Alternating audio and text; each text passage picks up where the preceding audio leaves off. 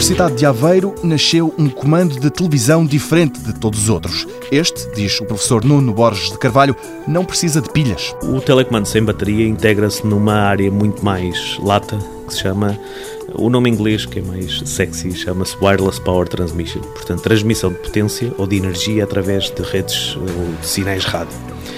Portanto, o que se pretende aqui é todos os elementos que são móveis, portanto, que têm alguma mobilidade e que normalmente essa mobilidade é-lhe dada por utilização de uma bateria, é ou retirar-lhe a bateria ou permitir que a bateria se carregue sem eu ter de fazer nada por isso. Ou seja, eu posso carregar a bateria uh, remotamente, que é o que nós estamos a fazer no controle remoto.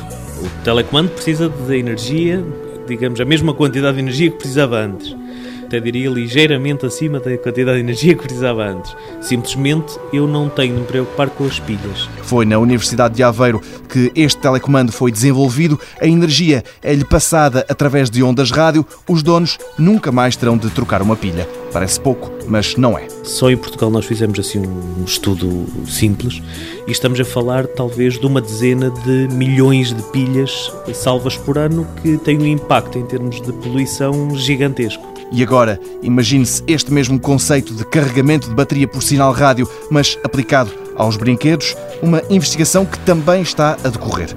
O telecomando sem pilhas ainda está em fase de desenvolvimento. Há uma patente e um protótipo. Parece ficção científica, mas no futuro, diz o professor Borges de Carvalho, será um aparelho igual a tantos outros. A ideia é acabar com as pilhas nos comandos e em todas as coisas que têm pilhas.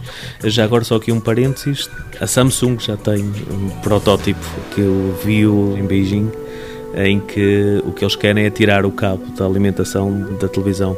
E mais, há uma startup também nos Estados Unidos que arrancou recentemente, em que o objetivo é todos os utensílios da cozinha, portanto as máquinas de mistura, a torradeira, etc., tirar de lá o cabo. Ou seja, no futuro a ideia é acabar com os cabos de todo.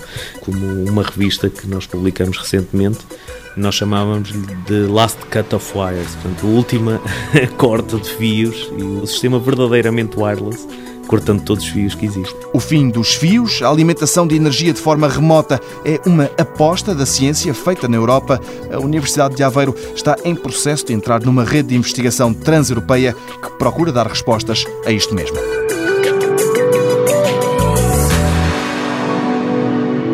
Mundo Novo, um programa do Concurso Nacional de Inovação BSTSF.